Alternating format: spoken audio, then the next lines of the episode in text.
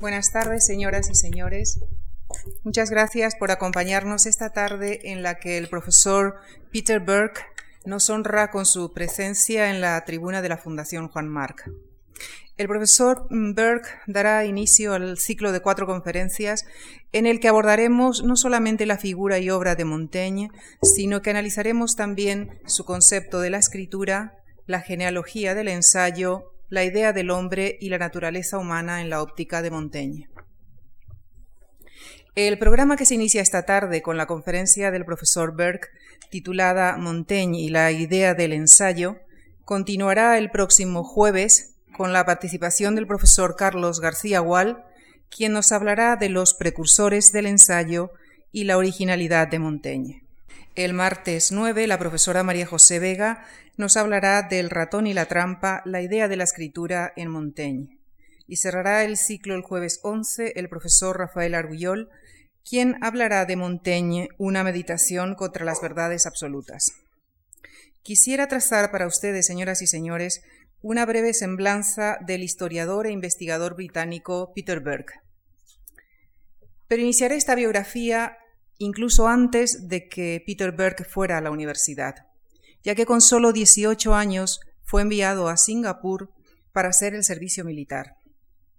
Allí conoció a malayos, hindúes, chinos, y es entonces cuando surge su primer interés por las diversas lenguas, los diversos estilos de vida, las, las distintas mentalidades, lo cual se reflejaría posteriormente en toda su obra. Estudió en Oxford pero comenzó a ser profesor en la Universidad de Sussex con tan solo 25 años. De esta época, el profesor Burke destaca la utilidad de la interdisciplinaridad de sus contactos, ya que allí tuvo la oportunidad de trabajar no solamente con historiadores, sino también con sociólogos y especialistas en literatura. Formó parte de la Escuela de Estudios Europeos durante 17 años. Posteriormente se trasladó a la Universidad de Cambridge, en la que ha sido, hasta su reciente jubilación, profesor de Historia Cultural y donde es miembro vitalicio del Emmanuel College. Ha sido además profesor visitante en prestigiosas universidades y centros de investigación de Francia, Estados Unidos, Alemania, Brasil y Holanda, entre otros. Es miembro de la British Academy, de la Academia Europea y ha sido galardonado con la medalla Erasmus. Su rica y variada obra incluye unos 200 artículos y unos 23 libros, traducidos a 31 idiomas, entre los que destacamos, por el tema que hoy nos ocupa, su libro titulado Montaigne, que fue editado en Oxford en 1981. Otros de sus libros son Renacimiento italiano, Cultura y Sociedad en Italia, El Renacimiento, Formas de Historia Cultural, El Renacimiento Europeo, Centros y Periferias, Visto y No Visto, y qué es la historia cultural, entre otros. Y les dejo ya, señores, señoras y señores, con el profesor a quien reitero nuestro reconocimiento por su presencia esta tarde con nosotros. Muchísimas gracias. Um, thank you, Lucia, for the generous introduction. Um, Montaigne seems a long way away from Singapore, but after all, um, he took a great interest in Brazil, so he definitely was very much open to learning about other cultures. Anyway, it is an honor to be invited to open this um, cycle of lectures about Montaigne. Although I'm a cultural historian, not a specialist in literature, especially not French literature. It's always a pleasure to revisit Madrid, and, and it's always a pleasure to speak about Montaigne. Perhaps he made less difference to the world than Martin Luther or Ignatius Loyola or King Henry IV of France. But I think he's the 16th century individual to whom many of us feel closest. Almost as if he were our contemporary. Hence the heap of books, actually, it's truer to say the mountain of books published about Montaigne. Every year the mountain grows higher and higher. I once published a little book about Montaigne in 1981. It's a bit alarming now to see it has been submerged under so many other volumes. And it was always difficult to find something of interest to say about Montaigne that he had not already said himself somewhere or other in the essays. And then with the growing heap of studies, it's hard to find something else to say that has not already been said by one of the many specialists on Montaigne. You know that today there are even journals, academic journals, devoted to what has become an academic field. I suppose it has to be called Montaigne Studies.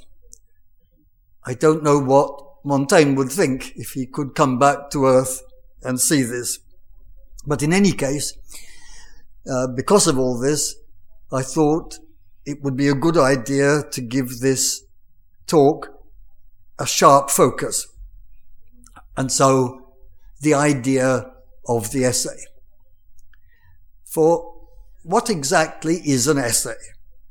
I think the first problem to confront is that the word essay in different languages, the French essay, the Spanish ensayo, the Italian saggio, the German Versuch, it's polysemic.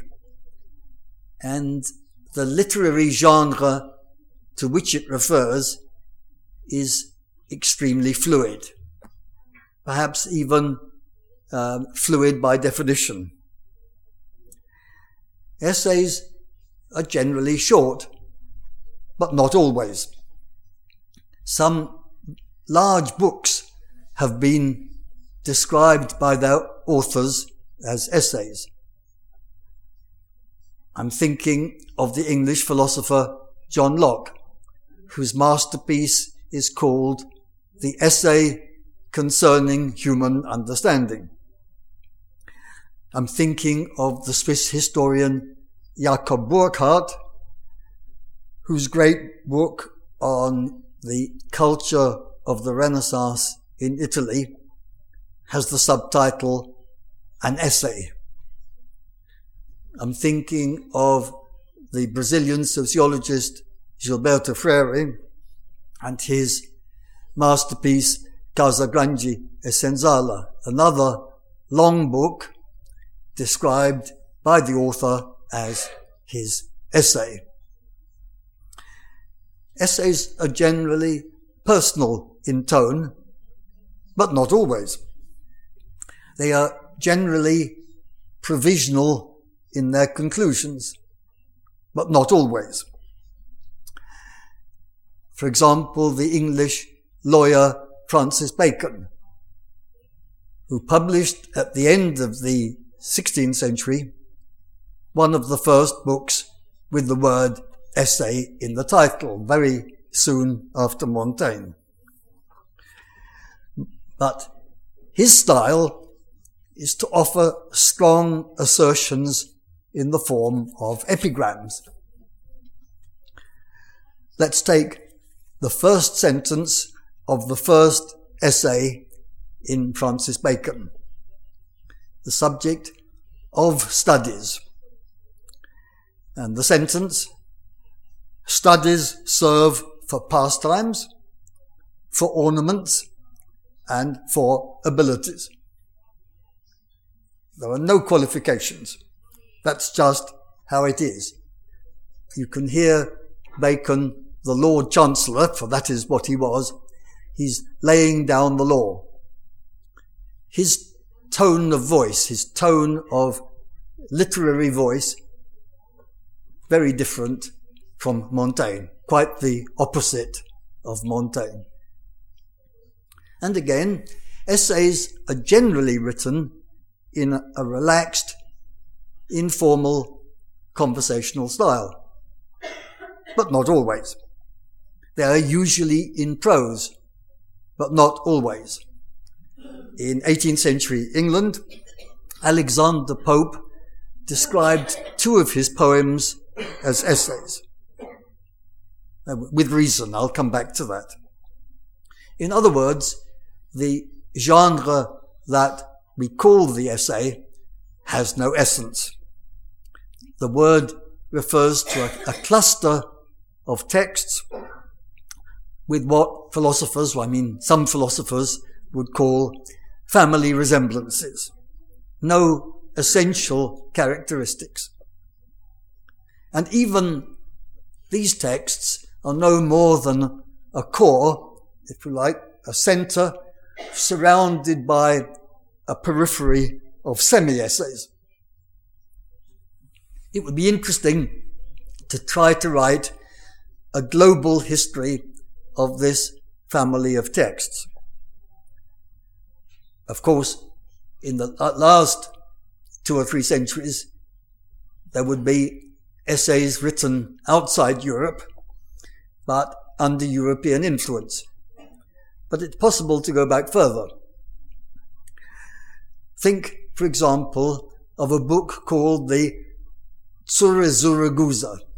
It was written by a Japanese Buddhist priest called Kenko in the 14th century. That is, in the period that Westerners call the 14th century.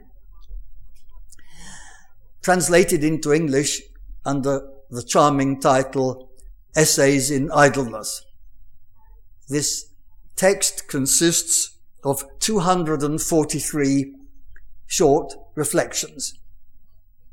No explicit connection between the, bits. In Japan, this text is considered to be- belong to a local genre called zuihitsu, literally follow the brush, which means then a form of prose that, like the Western essay, prizes informality and, above all, spontaneity. Or maybe I should say, the illusion of spontaneity. I think some essayists have worked very hard at, at um, attempting to appear to be spontaneous. But now let me return to the Western tradition and Montaigne's place in it. An American scholar once made what I believe to be the essential point very neatly in a single sentence.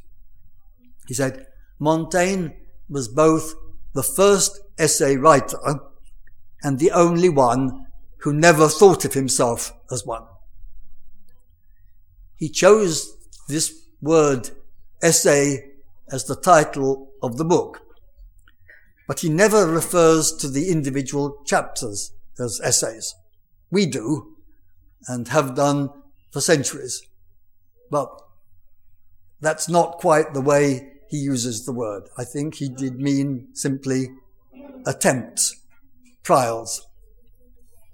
More appropriate to describe the whole book than to describe any particular chapter. In a certain sense, Montaigne invented the essay. All the same, this invention to employ what is rather a fashionable word was not, could not be ex nihilo. I think in the history of culture, constructions are usually reconstructions. Innovation it takes place by means of bricolage. I very nearly said in the history of culture, in a, um, constructions are always reconstructions, but maybe thinking of the way that Montaigne never likes to make a general statement without qualification, it might be prudent to follow his example. So, his book, the essay, illustrates not so much the invention of a genre as a key moment in its crystallization. And it crystallized out of an interaction between earlier genres. So in the first part of what follows, I'd like to talk about what we might describe as the essay before the essay. The kinds of text that helped Montaigne to develop his idea of what he was doing. I'm going to be relatively brief since the next lecture in this series by Carlos Garcia Gual will talk about the precursors of Montaigne. Then I'll give more attention to the second part, that is, the essay after the essay. Montaigne's reception, his, his fortune in different countries, and more important still, the fortune of the genre to which his book gave rise, whether intentionally or unintentionally. I think that in constructing his essays, Montaigne drew on at least four traditional literary genres anthologies, letters, discourses, and dialogues. I'd like to say a little about each in turn. Actually, maybe I should have spoken about five rather than four because of the autobiographical element in the essays. Montaigne never wrote an autobiography, but it's perfectly possible to construct one by taking pieces out of different essays, if you like, sewing them together. And then we we have a remarkably frank account of an individual life. But I don't think that um, Montaigne was thinking in, in terms of writing his memoirs. I think he found himself illustrating general points with personal reminiscences and memories. Whereas in the case of the four genres I want to discuss, I think these were genuine models. Maybe he felt he needed to modify them, but I think each of the four genres was important for him. Anthologies.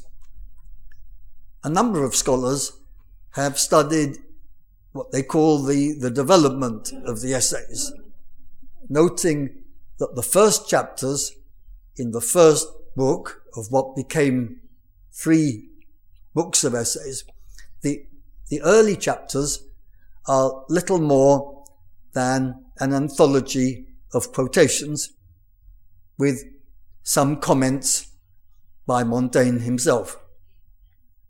And gradually, as one reads one's way through book one, the comments get longer and longer till the quotations almost disappear.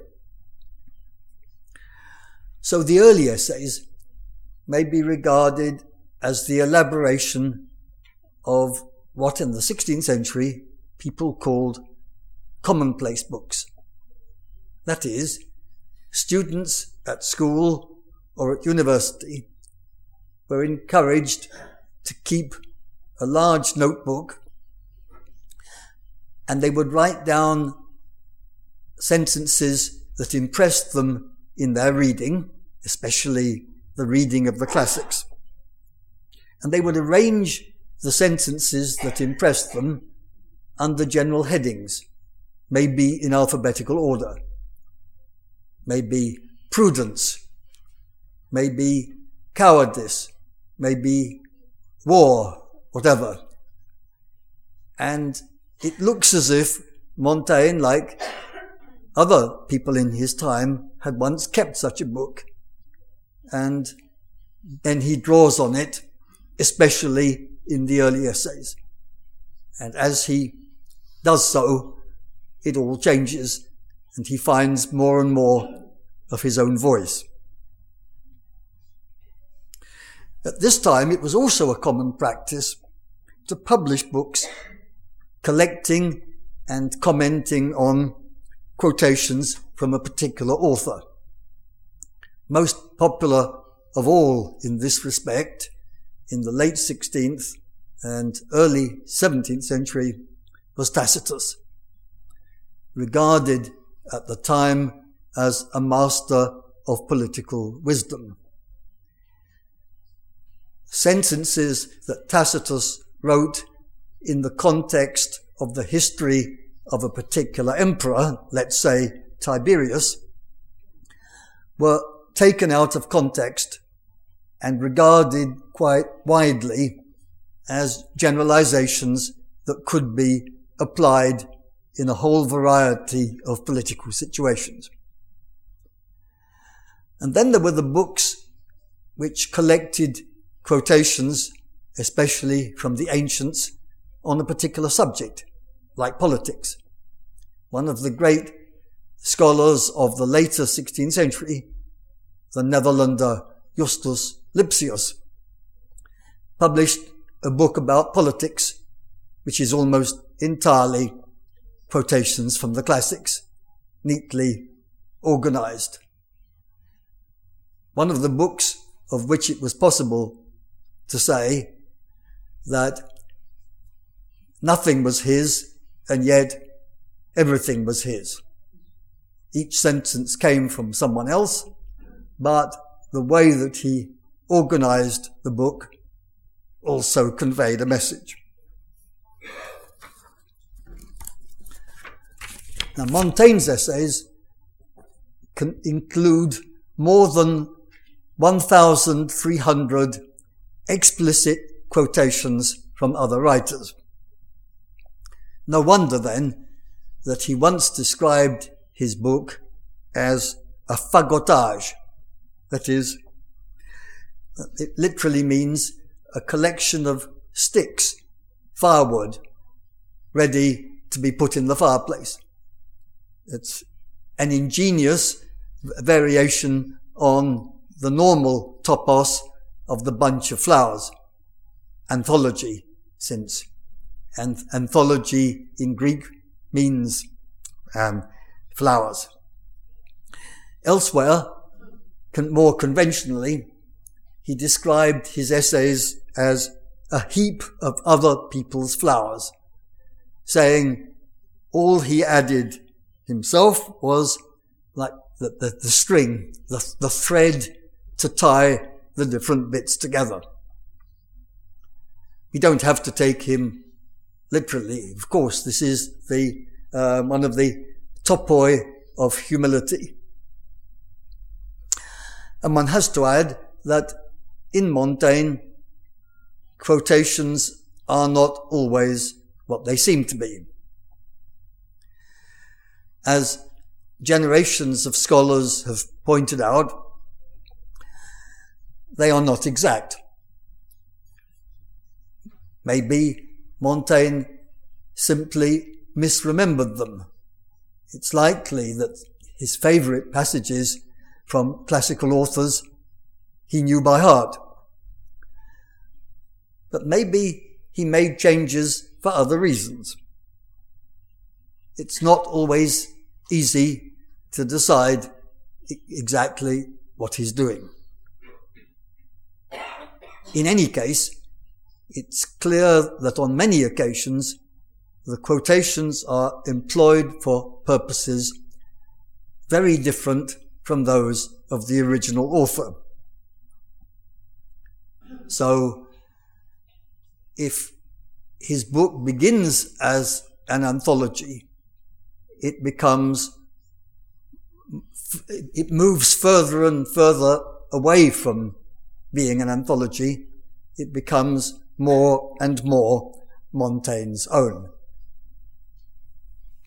Second model, the letter. Because in the 16th century, well written letters were very much appreciated. Many collections of letters were published, especially in Italy. In Montaigne's library, there were quite a number of these collections of letters. some of which he bought on his visit to Italy. And then there were many guides to good letter writing published at this time. And people who read these guides would learn to distinguish between different kinds of letter. One of them, the so-called familiar letter, on the model of Cicero or Seneca, who wrote to their friends in a relaxed conversational style. The ideal seemed to be to deal with serious subjects, if possible, in a light manner. And this model was followed at the Renaissance, often in Italy, here in Spain by Antonio de Guevara, who has sometimes been described as an essayist, and whose printed letters were extraordinarily popular all over Europe. Many editions, many translations in the 16th century. And Montaigne's style has often been described as Senecan, a more relaxed style than that of Cicero. He even confessed at one point in the essays that they should have been letters. So he says, I would have preferred to adopt this form if I'd had someone to talk to. You might describe his book as a collection of open letters addressed to no one in particular. Though occasionally he does address individuals and especially noble ladies. And one of the essays, as we call them, begins with the word Madame, just as if it were a letter to someone. In the third place, another kind of essay before the essay was the discourse, what the Greeks called diatriba. And an ancient Greek collection of discourses that Montaigne much appreciated was the Moralia of Plutarch, short pieces written on ethical subjects. The discourse too was revived at the Renaissance. Think, for example, of Machiavelli's Discorsi, short pieces on political subjects. In Spain, think of Pedro Mejia's Miscellany, the Silva de Varia Lección. So discourses were short pieces. They were often written in a relatively informal or colloquial manner, but addressed to a wide public. And a collection of discourses could range very widely in topic. So um, this, you know, the idea of the miscellany is linked to that of the, the idea of the discourse. I think it's revealing of the way in which the first generation of readers viewed Montaigne's book his first Italian translator translated the title not as essays, which would be saggi, but as discorsi. In similar fashion, a 17th century English edition of an English translation of the essays described them on the title page as moral, political, and military discourses. So what we are sure was Montaigne's new literary genre was perceived at the time in a much more traditional way. The fourth and last possible model for Montaigne that I'd like to comment on is the dialogue. once again, during the Renaissance, the classical dialogue, as practiced in different ways by Plato, by Cicero, by Lucian, it was revived.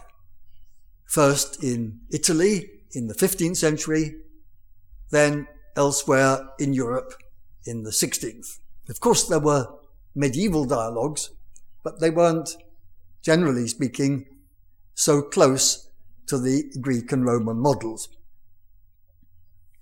So in the Renaissance, the dialogues of Erasmus were famous all over Europe. In Spain, one can mention uh, Pedro Mejia once again, his colloquios as a well-known example. In principle, and sometimes in practice, dialogues presented a variety of points of view. Some didn't, and of course, there was good classical precedent for this. Think of the Platonic dialogues in which Socrates makes long speeches and the other people just say, yes, Socrates from time to time. But other dialogues really represent a clash of opinion. Now, the printed dialogue might seem to be a complete contradiction. A printed book that is pretending to be a conversation. And maybe it would be useful to think of the printed dialogue as a hybrid form or even as a transitional form. It flourished most between 1450 and 1550. That is, the first century following the invention of printing. I don't think that's an accident. I think in the long run, printing undermined the oral form of the dialogue, even if for a hundred years or more, the oral form and print could coexist. Again, I don't think it's an accident that as we see the dialogue decline, we see the rise of the discourse and then the essay. The essay, which still retained something of what we might call the orality effect, giving the printed word something of the tone or the flavour of ordinary colloquial speech. Actually, the orality effect may not have been pure simulation. For Montaigne, definitely dictated um, some of his writings. He certainly uh, dictated his letters to a servant. It's perfectly possible that he also dictated some of the essays. In similar fashion, a number of um, or memoir writers of his time dictated the texts from the Italian sculptor Benvenuto Cellini to the French soldier Pierre de Brantôme. What's particularly interesting in the case of Montaigne, I think, is the way in which he deliberately exploited the possibility of talking to the reader. His essays are what modern literary theorists call dialogical. Actually, they literally contain dialogue. From time to time, the representation of direct speech. But more important, more common, Montaigne's frequent jumps in thought he doesn't like to unfold an idea in a logical order. He seems to jump from one point to another. He's deliberately avoiding the systematic style of argument common both to the scholastic tradition, which he knew from his studies, and of course also the rhetorical tradition. The jumping about from one topic to another may well be a cunning device to force the reader to participate, involve the reader, make the reader do the work, or at least some of the work. And then, of course, we can see Montaigne or hear him engaging in dialogue with earlier writers, with Seneca, with Plutarch. So, like somebody who's talking, not writing, Montaigne is unsystematic. Indeed, he's often anti systematic in the organization of the book because consecutive essays are on totally different subjects. But even in the organization of his sentences,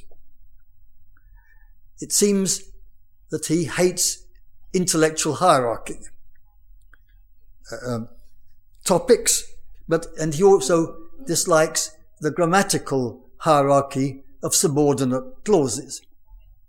He much prefers to have the sentence made up of and this and that. It's very different from Ciceronian prose, where you have a main clause, you have subordinate clauses. I think this is a, it's a way of writing that expresses a particular view of the world. And Montaigne also makes his readers extremely aware of his personal viewpoint.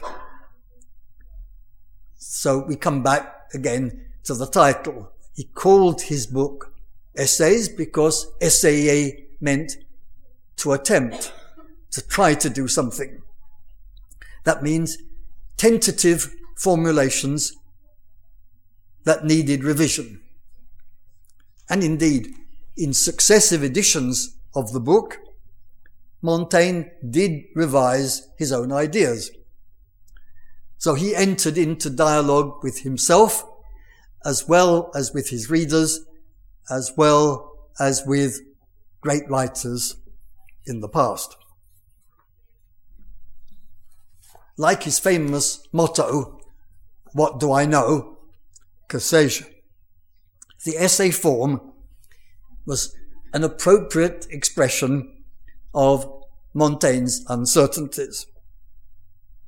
So his book exemplified not only a particular way of writing, but a particular way of thinking.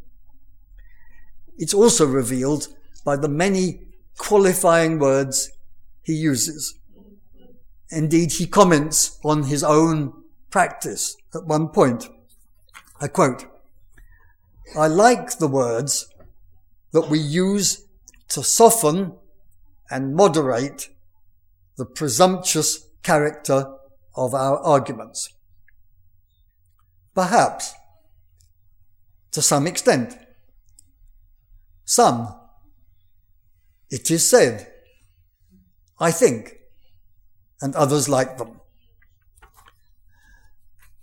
And as a cultural historian, I'd just like to add that this way of thinking however personal, however individual, needs to be replaced in its original cultural and social context.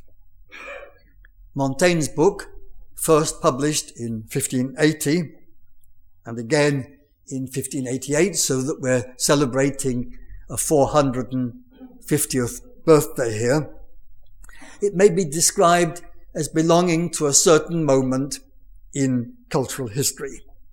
A moment when authority, religious authority and political authority was being challenged.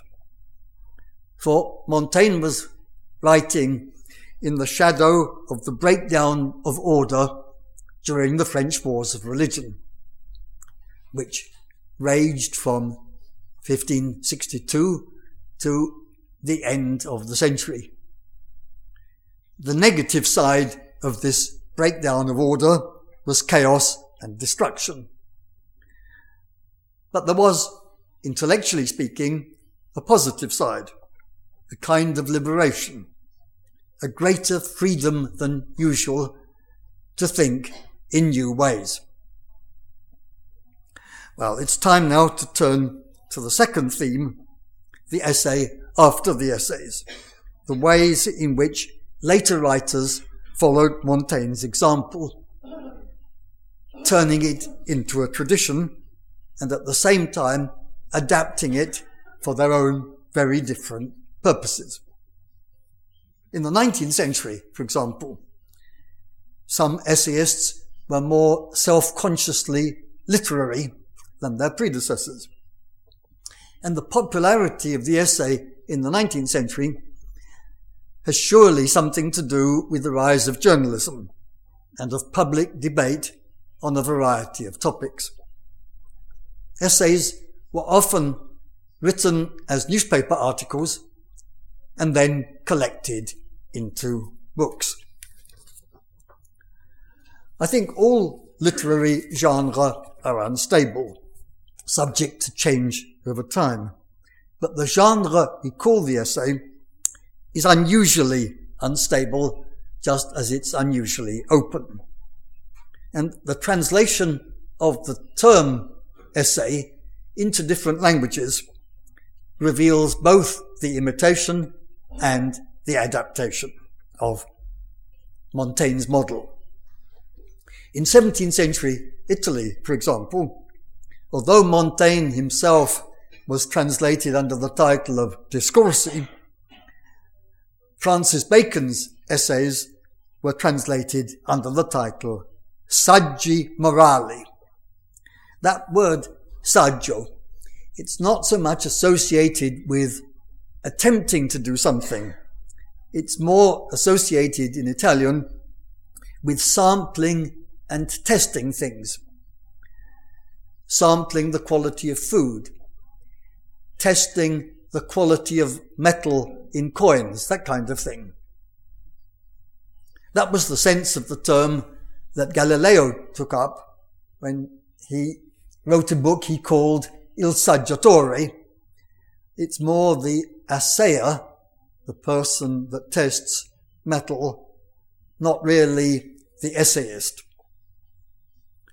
Another Italian scientist, or as they said in the 17th century, another natural philosopher, Lorenzo Magalotti, published an account of his experiments under the title Saggi di Esperienze.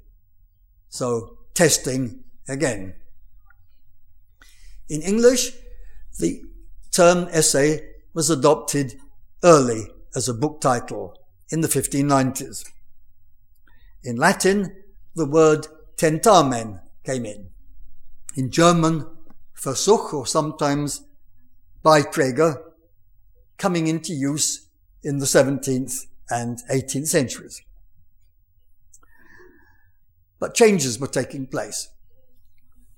Montaigne's essays were general, deliberately miscellaneous. But some later essayists specialized.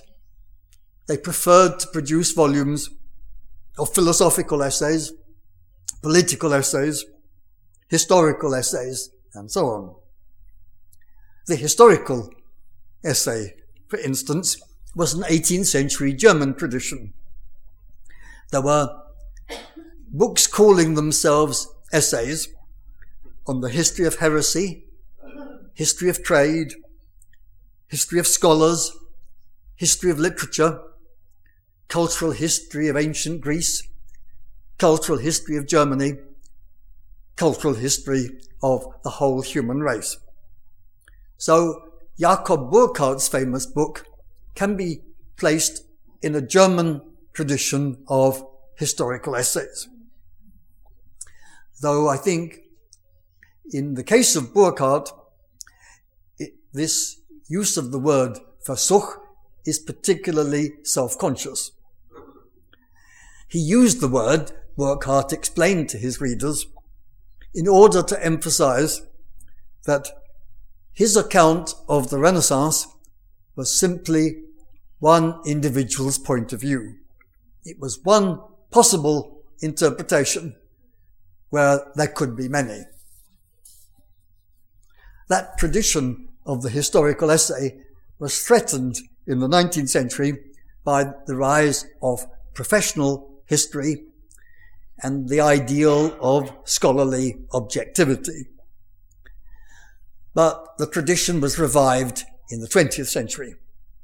In England, there, were, there have been extremely gifted historical essayists. Lewis Namier, Hugh Trevor Roper, A.J.P. Taylor. The Dutch had Johan Huizinga, and the Spanish, Julio Caro Baroja. In Brazil, the sociologist, historian Gilberto Freyre, a great enthusiast for the English literary tradition of the essay, described even his longest books, and some of them were very long, a thousand pages. He always called them his essays in order to emphasize that they were deliberately inconclusive. Well, the tradition of the essay, more than 400 years old, it's too long, too various to discuss here in any detail. So I thought I'd follow its fortunes in only two cultures, the English and the Spanish, and even so, it's necessary to be extremely selective. Some of Montaigne's English children are very different from their father, though if we examine them carefully, we will find family resemblances. The essays of Bacon, as I suggested before, very different in spirit, very different in tone. But the real Montaignean moment in English culture came not in Bacon's time, but in the later 17th century.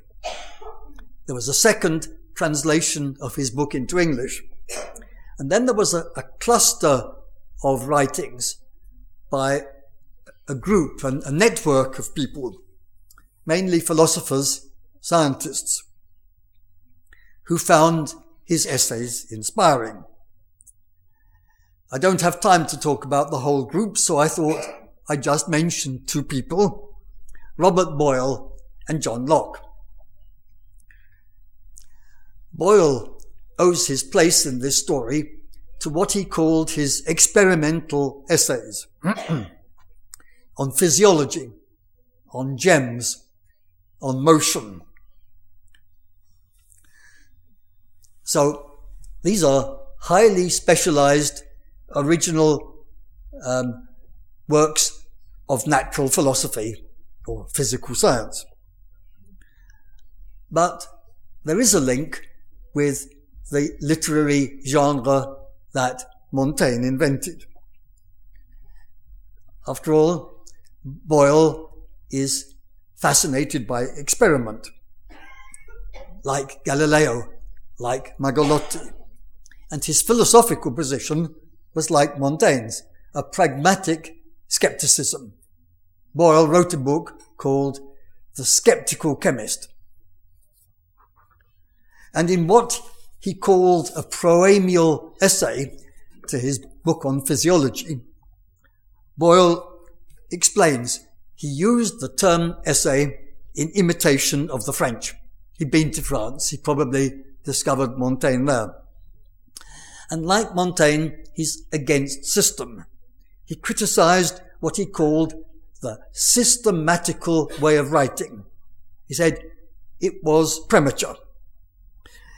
This was constructing intellectual systems before the necessary experiments were carried out. So, for him, the essay form was associated with liberty. That means liberty from intellectual system. Now, one of Boyle's friends was the philosopher John Locke. He too had lived in France. And we know he admired Montaigne. He published a book on education in which he quotes Montaigne with approval. But he also paid homage to Montaigne in the title of his masterpiece, a long philosophical treatise, but self-consciously undogmatic and of course empiricist. And it's, he presents the book as an amateur production, a diversion, because his identity is the English gentleman who should not be professional. And he calls it an example of a discontinuous way of writing. That is, it's a bit miscellaneous.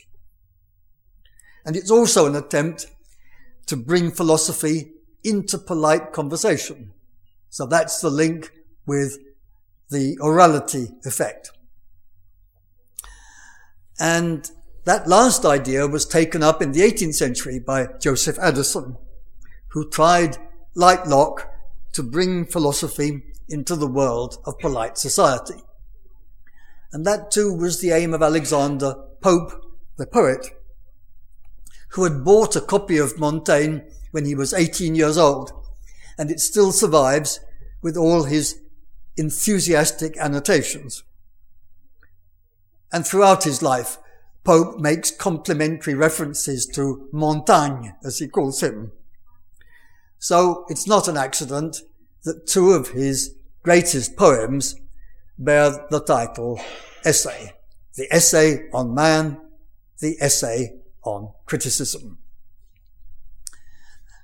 But yet, if you ask an educated Englishman or woman, when was the golden age of the essay? I think they're likely to say in England, the early 19th century. The, the age of the friends Charles Lamb, William Hazlitt, who like Montaigne wrote about a variety of topics and discussed serious subjects in a light manner, trying to keep close to the tone of everyday conversation. In England, as I just suggested, it's those later 19th century essays have established the framework, you could say the horizon of expectations for readers of essays. Ironically enough, it's a framework into which Montaigne does not entirely fit because he wasn't self-consciously literary. He was a bit anti-literary, maybe self-consciously, maybe not, but he wasn't d- doing belles lettres in the way that Charles Lamb was. Excuse me a second.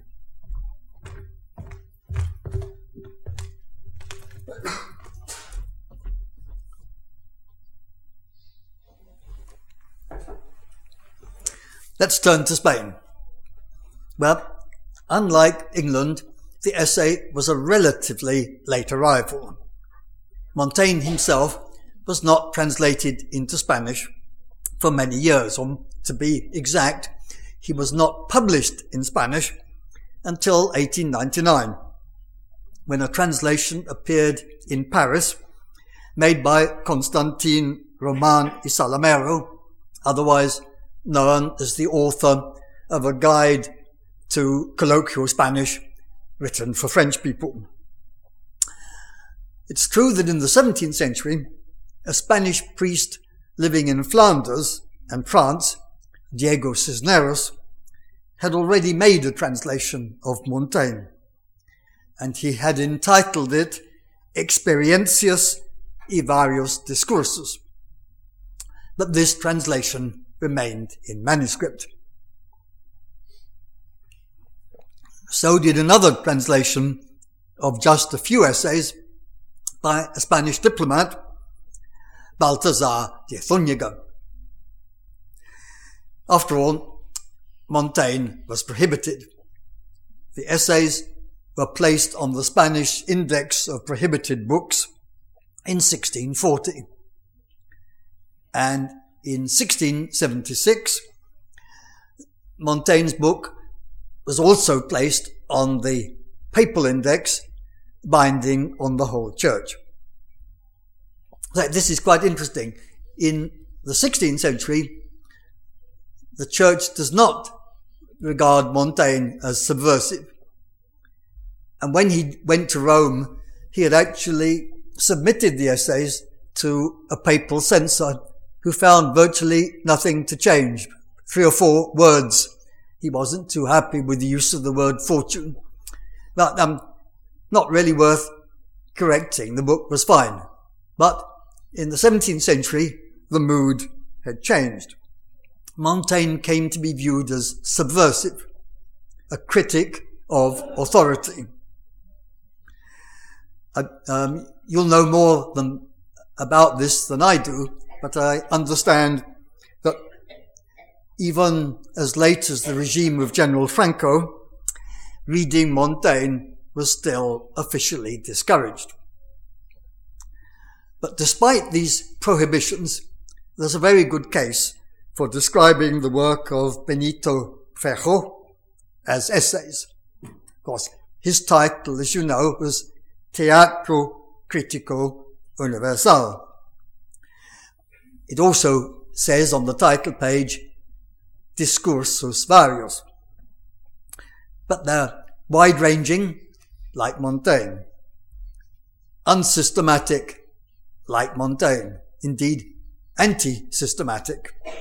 Directed against two rival intellectual systems, scholasticism on one side, Cartesianism on the other. And again, like Montaigne's essays, the Teatro expresses a moderate form of skepticism. As the author put it, I'll quote it in the Spanish.